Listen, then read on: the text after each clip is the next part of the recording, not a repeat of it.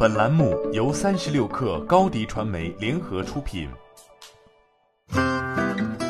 本文来自三十六氪作者牛耕。三月十七号，美国七家科技公司表示，他们已经团结起来，致力于与新冠病毒相关的欺诈和错误信息做斗争。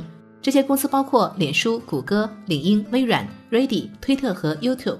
联合声明写道：“我们正在帮助数以百万计的人保持联系，共同打击有关病毒的欺诈和错误信息，提升我们平台上的权威性内容，并与世界各地的政府、医疗机构协调共享重要更新。我们邀请其他公司加入我们行列，以保持社区的健康和安全。”三月十二号，美国政府召集科技公司举行电话会议，讨论如何打击网络上有关新冠肺炎的错误信息，如何遏制疫情蔓延。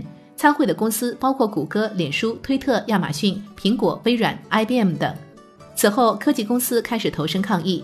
谷歌、脸书和推特将搜索新冠病毒信息的用户数据发送给卫生组织，免费为卫生组织提供广告位，并屏蔽了利用新冠病毒牟利的广告。脸书开始删除关于新冠病毒的虚假声明和阴谋论。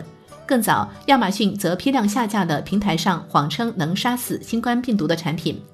对美国来说，虚假信息蔓延已成为头等大事。据科技媒体 The Verge 报道，流传较广的不实信息包括总统正考虑封锁全国、纽约地铁即将关闭等。这些信息比病毒传播更快，政府部门不得不亲自辟谣，而民众也陷入抢购生活物资的热潮，长期保质食品和卫生纸都成了抢手货。为此，政府特别表示没有必要囤积食品。媒体也澄清，卫生纸和口罩并不使用同一原料。截至三月十六号，美国已确诊新冠肺炎病例三千两百四十四例，包括死亡病例六十二例。疫情正威胁科技公司本身。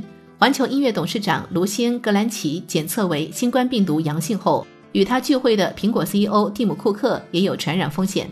而科技公司大本营美国旧金山的湾区干脆要求居民，除非必须，否则不要出门。在此之前，宣布员工远程办公已成为科技公司常态。放眼股市，美股在本月已触发三次熔断，道琼斯指数相比年初跌了百分之三十。在脆弱的经济和敏感的神经面前，美国民众实在经不起谣言的摧残了。欢迎添加小小客微信 xs 三六 kr，加入三十六氪粉丝群。高迪传媒为广大企业提供新媒体短视频代运营服务。商务合作，请关注微信公众号“高迪传媒”。